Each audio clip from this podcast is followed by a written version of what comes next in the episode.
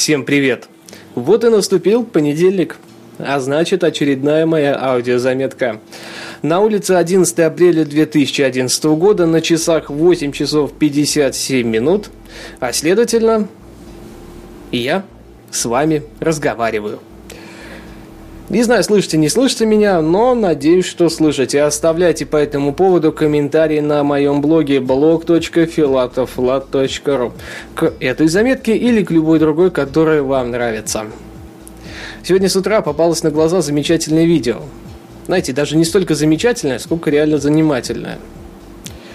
А рассказывает оно о жизни мистера Ло из Китая – а точнее, это достаточно известный человек, который занимается ввозом серого импорта, будем так говорить. То есть э, это серые мобильные телефоны, там какие-то девайсы, типа тех же Apple iPad.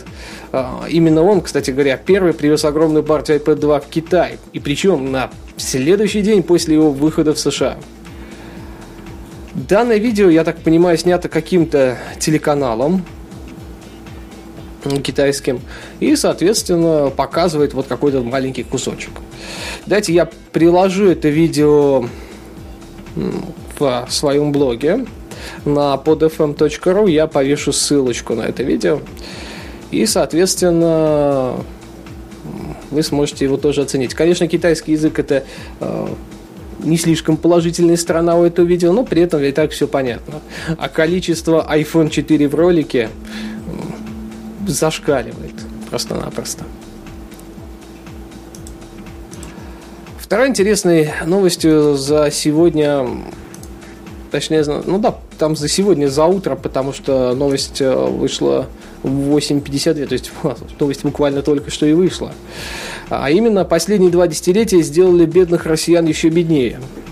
Лента открывает нам глаза и открывает Америку самое главное. Но дело не в этом. Они, конечно же, рассказывают то, что уже рассказали другие. Делают это, как всегда, качественно, но при этом Ссылаемся, значит, на первый источник. За 20 лет экономических реформ в России уровень реальных доходов в 20% самых бедных россиян упал в 1,45 раза, а еще 20% в 1,2 раза. Об этом в номере от 11 апреля пишет газета «Ведомости», ссылаясь на два доклада, опубликованные на сайте Высшей школы экономики. На самом деле здесь виноват школа экономики. Потому что а, что же трогать больную мозоль? Хотя, если они пытались э, развернуть народ и сказать, что вот, да, у нас все становятся только беднее, но это не новость на самом деле. Возможно, конечно, Дмитрий Медведев услышит и скажет, ай, вай, вай, вай, надо исправлять это дело. Э, но, возможно же, он этого не сделает. А, скорее всего, он прекрасно понимает и прекрасно знает, чем живет страна и какие у нее проблемы. Но при этом факт остается фактом печальным, но фактом. При этом, э, я так понимаю, они еще и предлагают какую-то систему решения этой проблемы. Хотя, на мой взгляд, в ближайшие лет 5-6 решить такие типы проблем будет просто невозможно. Ладно, давайте не будем о грустном. На сегодня, наверное, хватит. Первый день недели можно сделать короче, как и в последний.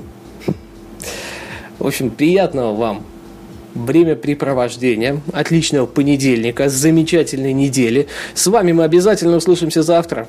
Конечно же, пока-пока и никуда не пропадайте.